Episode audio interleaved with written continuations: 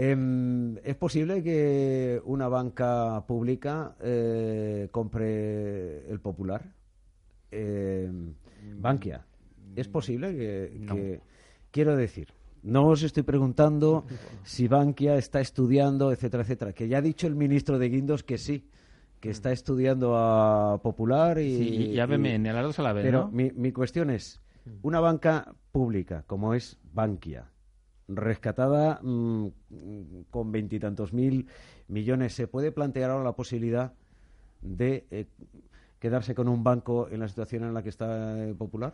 Bankia tenía, vamos a ver, el rescate de entidades financieras y bancarias, eh, en parte es el rescate de Bankia, pero en gran medida es el rescate de BFA, que es el Banco Financiero de Ahorros, que es la matriz de Bankia. Mm.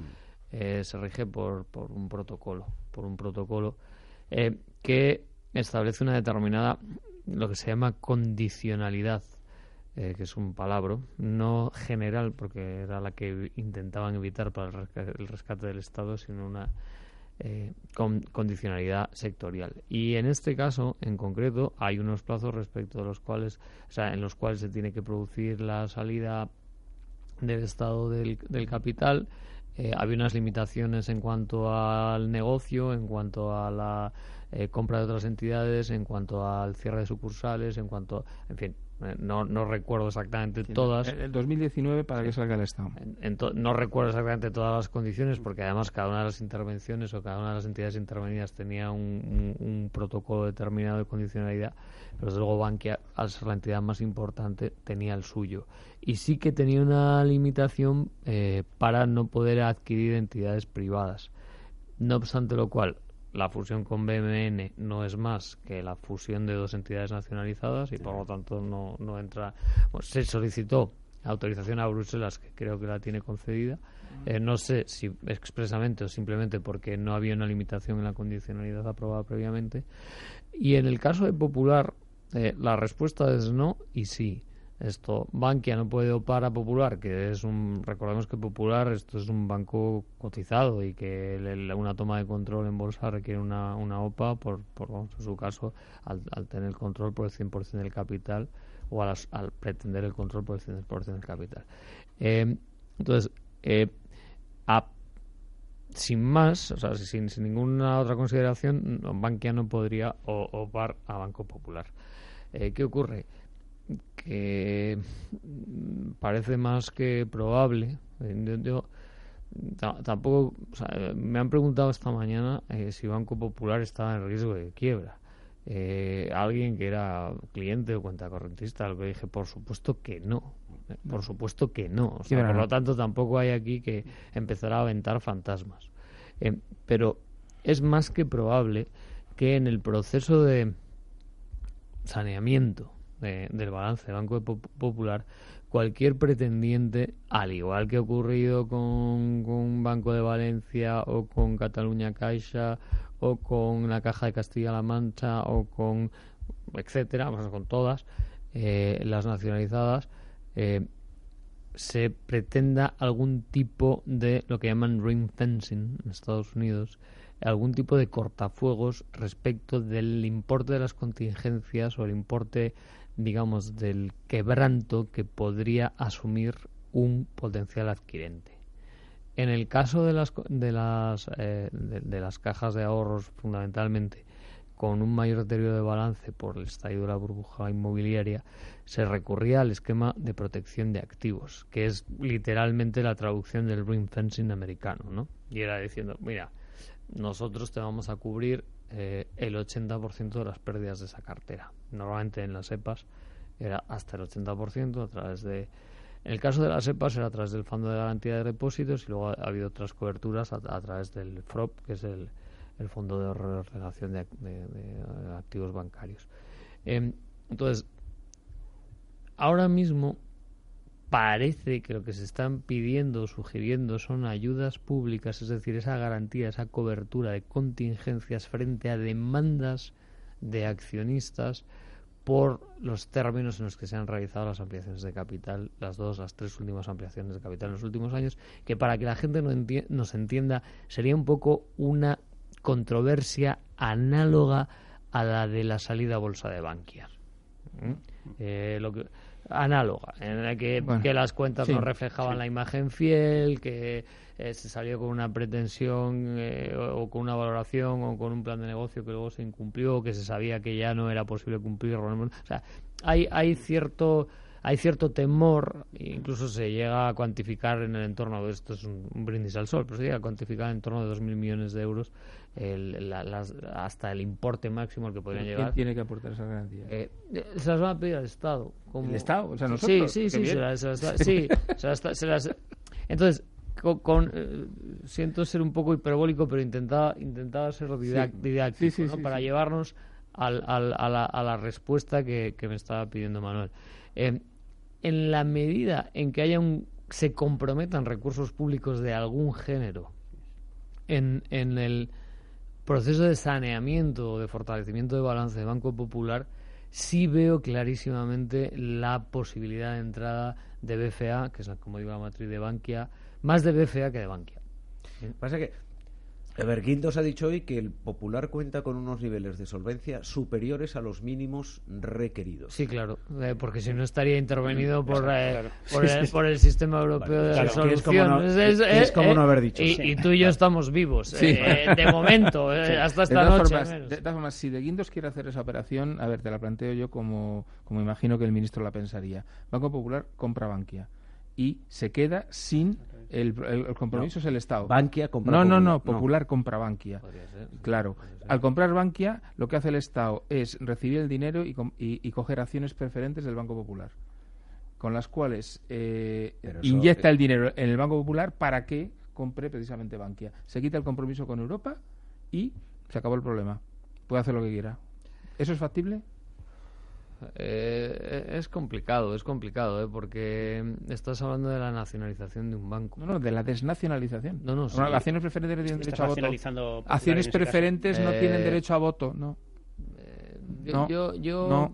yo no, no lo veo así. Yo, yo, yo, yo sí pienso eh, que es, es mucho más plain vanilla, ¿no? Eh, no, no se, no, se, no se iban a atrever a... Además, ten por cuenta que la privatización de Bankia por esa vía exigiría un informe del Consejo Consultivo de Privatizaciones, más la autorización de Europa, más tal. Es un follón y además es una operación... Al final, en este tipo de operaciones eh, circulares se va al fondo de las cosas. Y si el fondo de las cosas es que, que por mucho que digas que es una fusión inversa, eh, a fin de cuentas, pues BFA se hace con el control de Popular, pues eso es todo. O sea, eh, habrás dado Bueno. cuatro pasos, pero has llegado a, a donde querías, ¿no? Entonces, yo, yo creo que las cosas no van a ser tan complejas. Y, y lo- la primera duda importante a despejar, y esto es lo importante, porque en banca, y como en tantas otras cosas en la vida, estamos ante el mundo de lo posible. Entonces, y el mundo de lo posible es, A, ¿hay un candidato solvente para asumir Banco Popular? Así es. B, ¿hay otra posibilidad que no sea la compra o fusión por parte de un tercero de absorción, en este caso de Banco Popular? Eh, pues no, yo no sé si está jugando de farol. Yo no sé si está jugando. Porque yo no sé si Aracho está jugando de farol, pero a veces lo pienso. A veces digo, voy a ir, voy a poner el banco en venta, voy a poner de manifiesto, y que conste que, vamos, yo respeto muchísimo a Saracho y es una opinión absolutamente subjetiva eh, y un punto de reflexiva, pero, pero sí la tengo, sí, sí me lleva sonando en la cabeza varios días. Sí, porque la vida nada es lo que parece. Sí, pero eh, dice, bueno, yo pongo el banco en venta porque efectivamente tiene uno- unos niveles de solvencia que hoy cumplen el mínimo. Esto que como los niveles de solvencia van incrementándose eh, anualmente, eh, a final de año no van a cumplir el mínimo. Pero yo no puedo plantear abiertamente de primeras una tercera o en este caso cuarta ampliación de capital. ¿Qué es lo que quiero? ¿Qué es lo que quiero? ¿Cómo voy a llegar a justificar una cuarta ampliación de capital? Pongo el banco en venta y bien, o no recibo ofertas o las recibo de derribo. Sí. Y, y acudo a la Junta General y les digo, señores, No esto- estamos regalando el banco, no hay mercado, nos quieren comprar a 40 céntimos la acción y además pidiendo un esquema de protección de activos, eh, un ring fencing de la naturaleza que fuere, por importe de X mil millones de euros que ni Europa va a permitir ni el Estado está dispuesto a aceptar. ¿Qué alternativa tenemos? La ampliación de capital. Y no sé por qué, o sea, tengo cierta cierta suspicacia que es a eso a lo que se está jugando.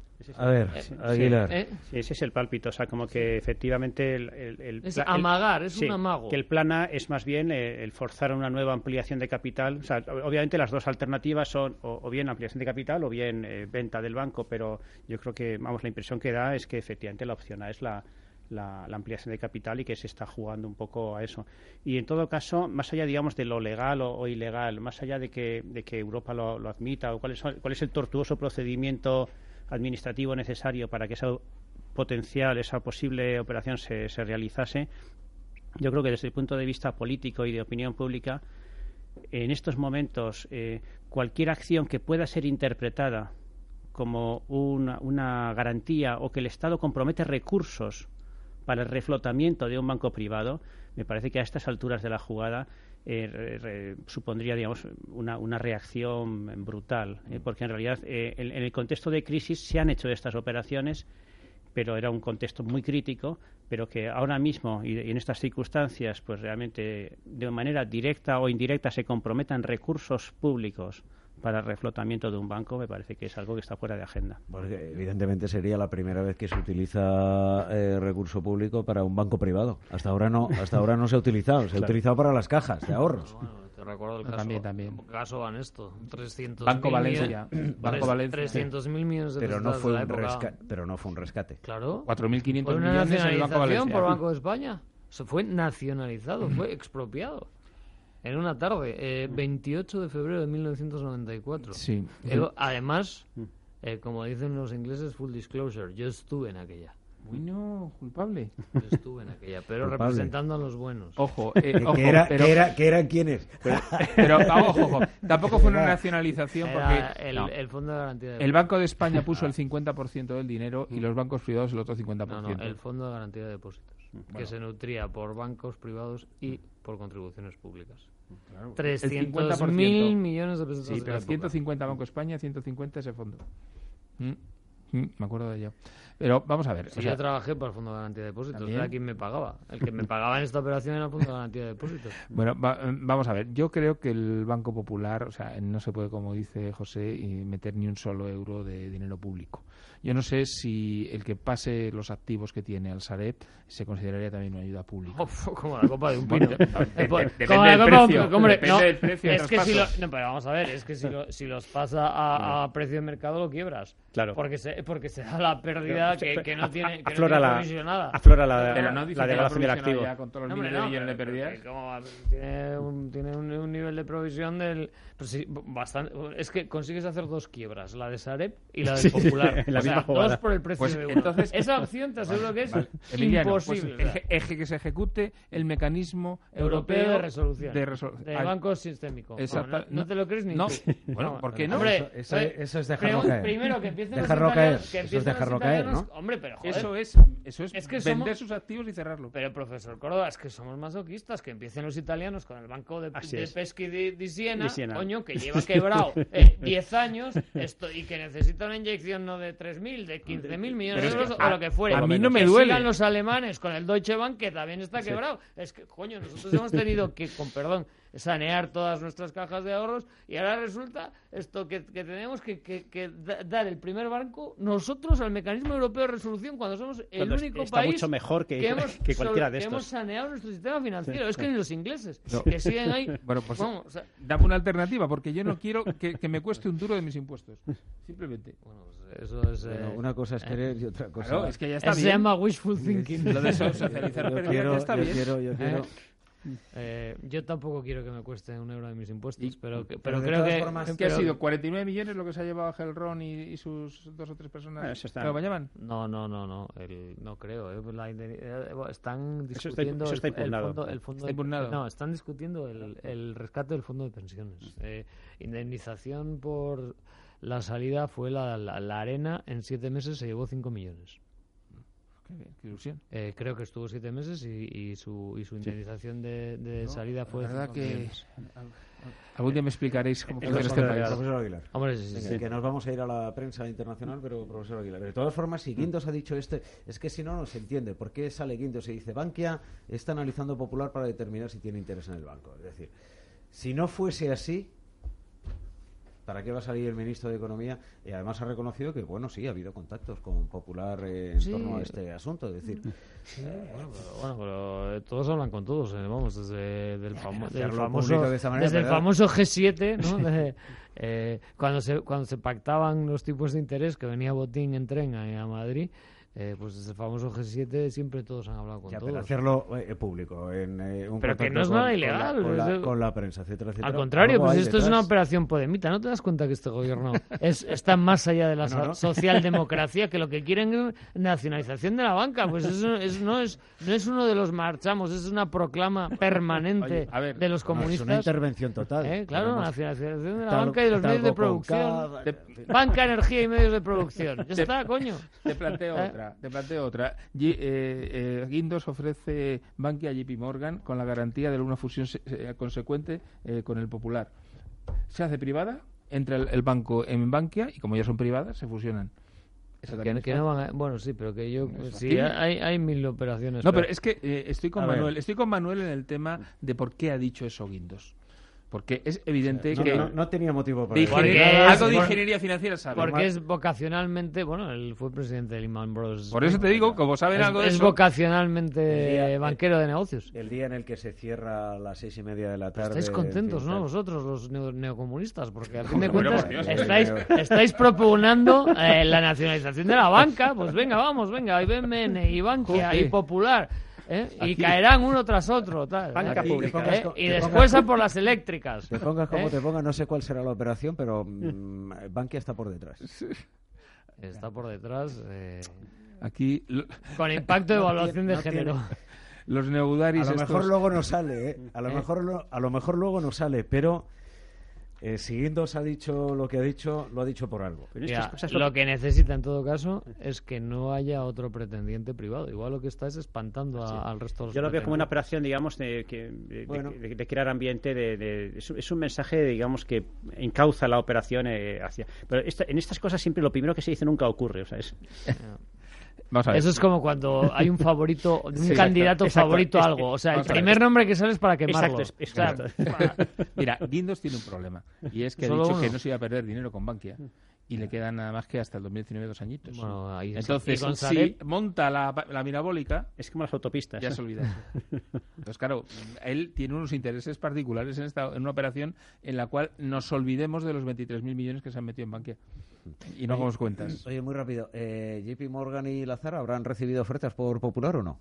eh, JP Morgan. eh, es que. bueno, se- mm, de- Quiero decir, ¿eso cómo se hace? Eh, Tal- y haces un papel y lo envías. por- Exacto, exacto. email. Es que eh, normalmente eh, se llaman, eh, son unos procesos bastante organizados eh, que se llaman compras eh, competitivas, ¿no? Eh, y que tienen, bueno, no voy a aburrir al personal porque es lo que faltaba. eh, pero la primera fase y Hombre, no, si y esta- menos este estas tipo de cosas no las y escuchas menos nunca. estas horas eh, pero normalmente la primera fase se llama data room vale que es un acceso es un acceso limitado a una determinada información confidencial clave. Para eso firmas una cosa que se llama un NDA que es un un acuerdo de confidencialidad, un non-disclosure agreement, y entonces con el non-disclosure agreement accedes a un data room, que como digo, es previo a la due diligence, que es el informe de auditoría de verdad del banco, y después, por lo tanto, NDA, data room, y, una, y se presenta una cosa que se llama non-binding offer, que es una oferta no vinculante. Ya me diréis que, que parece un chiste, porque de qué sirve una oferta que no vincula aquí la fórmula, pero bueno, estos son los usos y costumbres en el mercado de, de este tipo de operaciones. Entonces, y en el non-binding offer es el que en, en el shortcut, en, en, en- el- en- los que pasan ese corte, que son dos o tres, siempre dejan dos o tres caballos, aunque uno favorito para que corran, son los que acceden ya a los libros de verdad, a- a la- al, al ejercicio de due diligence. Y eso tiene un plazo, y transcurrido ese plazo es donde se plantea ya la binding offer, que es el concurso final. Entonces, entonces ahora estamos en esta fase de que los que han accedido a un data room limitado y están presentando non-binding offers. Entonces, pues Pero, por ejemplo, por, eh, ahora Pero- vamos a la después, porque pero, las por ejemplo, non-binding offers para- son para- tan condicionales. Para o llegar a sea, conocer, para llegar a conocer, eh, en fin, estos eh, otros eh, detalles de la contabilidad del banco, etcétera, etcétera, eh, eh, has tenido que dar ya, mm, em, no sé, una oferta o algo, ¿no? O sea, No un binding ¿cómo- offer, una no. oferta no vinculante. ¿Cómo pasas, cómo pasas, que pagar. ¿Cómo pasas? Por eh, de la ejemplo, fase 1 a la 2, Sí. a través de la oferta no vinculante. Ah, vale. Eh, claro. que normalmente está llena de condicionamientos, eh, sujeta a board approval, a aprobación del Consejo de Administración, sujeta a financial closing, es decir, a, a la obtención de financiación para la compra, sujeta a resultado satisfactorio de la due diligence, sujeta a la negociación y cierre de contratos con arreglo al mercado en operaciones del género análogo, sujeta Vale, a fairness vale, opinion y no sé vale, qué. Entonces, vale. Esto, esto, esto sí que ya... eh, ya aburre al personal. Esto sí que Lo- ya... Lo siento. Vamos a hacer la desconexión. Tú lo has querido. E inmediatamente eh, eh, regresamos. No, lo primero sí, pero esto último ya Eh. como que es demasiado papel.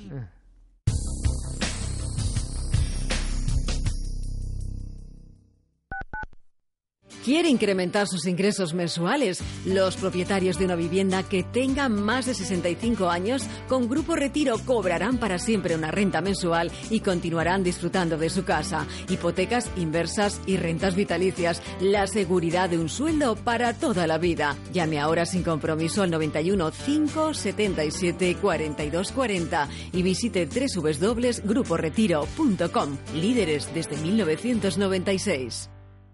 Desde 2002, el restaurante Asador Yumbe ofrece lo mejor de la cocina vasca en Madrid. La selección cuidada de los productos desde su origen y el trato cercano son señas de identidad de nuestro restaurante. En Iyumbe apostamos por una cocina en la que priman los sabores, basada en el producto de temporada y que mima al máximo la calidad de sus platos. Estamos en Madrid, en Paseo de la Castellana 172, en el 91 867 5902 y en La Moraleja, en Avenida de Bruselas 9, en el 91 490 1096. Restaurante Asador y Yumbe. ¿Cuánto cuesta? Asistir a un concierto en Europa de la cantante estadounidense Beyoncé cuesta entre 60 y 260 euros, según el portal online de compra-venta de entradas para eventos TicketBiz. Los países que presentan los precios más elevados son los del norte de Europa, entre los que destacan Reino Unido, Países Bajos y Dinamarca. Por el contrario, los que resultan más asequibles a la hora de adquirir un ticket para acudir a un espectáculo de la conocida diosa de ébano son los del sur del continente, entre ellos Francia, con precios que parten desde los 78 euros. En España, por su parte, los precios rondan entre los 65 y 145 euros.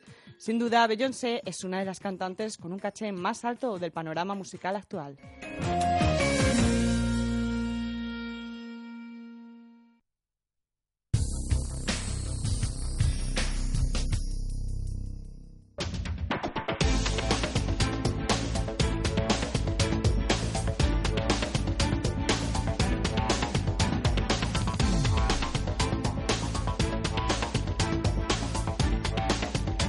Visión Global, la tertulia de los negocios. Ya camino de las 10 de la noche, de las 9 en la comunidad eh, canaria, esta noche con Emiliano Garayar, Miguel Córdoba, José Aguilar. Incorporamos a Judy García, buenas noches de nuevo. Hola, buenas noches. Que nos acerca a esta hora lo más destacado en las ediciones digitales de la prensa económica internacional. Arrancamos en eh, Reino Unido. Sí, con Financial Times, con Donald Trump en su versión digital a esta hora, titula Las revelaciones de Trump a los rusos asustan a los aliados de Estados Unidos. Las relaciones de intercambio de inteligencia ponen en riesgo las relaciones con los aliados, advierten los diplomáticos. En clave empresarial, Twitter impulsado por la vuelta del cofundador Bitstone. Sus acciones suben mientras que el ex ejecutivo dice que se centrará en guiar la cultura de la empresa. Y otra noticia en portada dirigida en esta ocasión a Jamie Dion, el CEO de JP Morgan, dice Financial Times. Eh, Damon esquiva las preguntas para repudiar las políticas de Trump. El jefe, el jefe de JP Morgan defiende los lazos con la Casa Blanca en una reunión de accionistas tormentosa. Eh, algunas palabras de Jamie dice soy un patriota así que voy a ayudar a Trump durante las preguntas y las respuestas con los accionistas Damon reiteró su apoyo a cualquier presidente de los Estados Unidos Bueno, eh, aquí la prensa nacional también habla de algunos diarios eh, con Trump que haber una crisis de confianza con sus aliados al revelar material secreto a Rusia, historia que contábamos desde las 7 de la tarde también aquí en Visión Global. En Francia, eh, ¿qué cuenta hasta ahora Leseco? Pues Le Secot dice la difícil eh, creación de gobierno de Eduard Philippe. El anuncio del gobierno se ha retrasado un día para formar el primer gobierno. Emmanuel Macron debe resolver una ecuación con varias incógnitas, incógnitas todavía. Además de esto, otra noticia dice Macron se enfrenta a una herencia de la deuda que sigue a la deriva. Eh, los organismos públicos han revisado al alza este martes al 96,3% del PIB el nivel de deuda pública para el año 2016. Y en la portada del SECO encontramos también la fotografía de nuestro presidente del gobierno, Mariano Rajoy. Dice la noticia del diario parisino, España defiende un gobierno real de la zona del euro. Mm, España pretende desempeñar un papel activo en la redefinición del proyecto europeo dice el diario parisino, y defiende una reforma radical del euro y el avance hacia la unión fiscal. Estará tan contento el presidente del gobierno, Rajoy, ¿eh? en la portada del SECO, en Francia. Eh, por cierto, ¿por qué ha retrasado Philippe la formación de nuevo gobierno, eh, profesor Aguilar? Hay dos, dos explicaciones. una es la, los equilibrios que quiere que quiere, quiere construir, sobre todo con vistas a las legislativas. Al final, él, para poder gobernar, para poder ejercer como presidente, necesita unas, unas cámaras, bueno, tiene ministro, necesita unas cámaras que, que, que o sea, que sea una cohabitación, digamos, eh, razonable y en ese sentido, pues tiene que captar a través de la formación de gobierno el mayor número posible de apoyos. Y el segundo motivo tiene que ver con, con eh, esa especie de, afán de renovación que tiene la, la, vida política francesa y sobre todo no encontrarse con ningún marrón, perdone la expresión. Es decir, aquí al final eh, aquí cuando un partido se regenera, luego la regeneración pues viene, no tan limpia o, no tan no tan a veces eh, inmaculada, ¿no? Como, como sería deseable. Y allí eh, hasta donde pues me comentan, él sí que espera que los, los políticos, digamos, los, los, ministros o al menos su equipo más próximo sea gente que no tenga eh, antecedentes o no tenga riesgo o un riesgo al menos controlado de que aparezcan casos de, corrupción preexistentes. En Alemania, Judy, ¿qué cuenta Handelsblatt? Entre otros asuntos que podemos leer en Handelsblatt esta hora, Erdogan critica el apoyo de los kurdos sirios de Estados Unidos. Trump y Erdogan tenían mucho de qué hablar en su reunión. En declaraciones a la prensa evocan la cooperación de sus gobiernos, pero las críticas son fuertes. Más allá de eso, podemos leer otra noticia que dice la Comisión abre un procedimiento contra Fiat e Italia. La Comisión Europea lanzará un procedimiento de infracción contra el gobierno italiano el miércoles, según ha podido obtener información Handelsblatt. Esa infracción contra el gobierno italiano llegaría después de que el gobierno no hubiera penalizado eh, el uso inadecuado de sistemas de control de emisiones por parte de Fiat. ¿Y en Estados Unidos, Wall Street Journal? Wall Street Journal, en portada desde hace una media hora, Israel proporcionó información a Trump que fue compartida con Rusia. Añade Israel proporcionó a los Estados Unidos la información clasificada que el presidente Trump compartió la semana pasada con funcionarios rusos, según algunos. Hasta ahora no se conocía el nombre del país que, había eh, eh, dado a conocer esa información. Se sabía que era un país de Oriente Medio y tal, pero no, no, no se conocía la identidad. O sea, que es Israel, según Wall Street Israel, según Wall Street Journal. Sí, más noticias que orbitan alrededor. Pues Trump defiende el intercambio de hechos con Rusia. El eh, gobierno de Trump trabaja para contener la lluvia de críticas con el señor Trump tuiteando que tiene el derecho absoluto a compartir esa información. Además, Wall Street Journal dedica un espacio al Reino Unido. Dice el Partido Laborista desvela su propuesta de izquierdas antes de las elecciones. El principal partido obrero de la oposición en Reino Unido se comprometió a nacionalizar partes de la industria británica y a aumentar los impuestos sobre los altos ingresos si gana las elecciones de junio. Y una cosa más, Facebook reembolsa a algunos anunciantes dinero después de encontrar un nuevo error de medición. La red dijo que está emitiendo reembolsos a algunos anunciantes después de descubrir un error en su sistema que lo llevó a exagerar los clics en los sitios web de los vendedores. Una revelación que viene mientras Madison Avenue, el centro de la publicidad de Nueva York, le está exigiendo una medición mejor y más transparencia en la red social. ¿Qué es lo que te ha gustado de Wall Street Journal? me ha eh, gustado ahí como Corbyn está recorriendo la senda que marca Montoro y, y, de Guindos. Eh, está inspirado eh, para la nacionalización de los factores productivos y los medios de producción. Bueno, y dicho esto... Para que los poderes fácticos dejen de gobernar este país. Te lo voy a poner en bandeja en la iglesia. Eh, te lo voy a poner en bandeja. ¿Qué te parece el informe de la UCO, de la Guardia Civil, sobre Cristina Cifuentes, donde se le implementaban un montón de delitos y el juez y el fiscal esta tarde han dicho que no ha lugar a la cuestión? Había. em, yo- yo, eh, lo más prudente por mi parte sería co- contestar del siguiente modo: paso palabra. Eh, eh, respeto enormemente el trabajo de la UCO, que creo que es esencial para la democracia y, eh, y- y el trabajo de jueces y fiscales. Pero dicho esto, había un, un editorial en Voz Populi, yo creo, el fin de semana de Cacho, eh, que venía a decir que estábamos en el mundo al revés, en donde básicamente eh, la UCO y la UDEF eh, hacían calificaciones de, de conductas informes, típicas sí, sí. como si fuesen catedráticos de derecho penal, creo que era la frase que utilizaba. ¿no?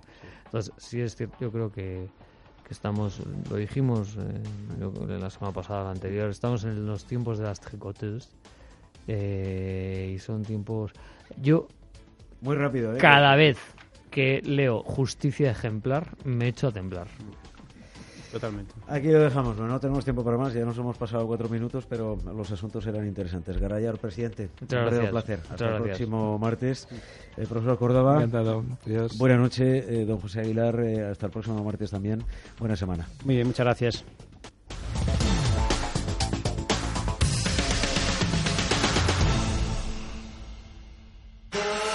Mayo es el mejor mes para ir de marcas en el corte inglés. Porque hasta el 28 de mayo, en una selección de marcas de moda, accesorios y zapatería como Roberto Berino, Adolfo Domínguez, Pepe Jeans, Gun Clarks, tienes hasta un 30% de regalo. Para próximas compras superiores a 30 euros hasta el 31 de mayo. Mayo, mes para ir de marcas, solo en el corte inglés. Cuando decides hacerte un seguro de salud y todo te suena a chino o aprendes el idioma. Ni hao. o te cambias a Egon con coberturas claras y más de 37.000 médicos desde 39,95 euros al mes sin copago. Contrátalo en el 900-771-771. Aegon, asegura el mañana. Si al mejor jamón cocido le ponemos música y una familia, ¿qué tenemos? Un anuncio. Si a ese anuncio le quitamos la familia y la música, ¿qué nos queda? El mejor jamón cocido. Y si al mejor jamón cocido le quitamos sal, grasa y calorías, ¿qué tenemos? Bienestar. El sabor con más corazón. El pozo. Acaba de cerrar Wall Street hace un par de minutos, eh, lo ha hecho con eh, signo mixto, aunque en cuanto al Nasdaq Composite, de nuevo en máximos históricos, 6.170 puntos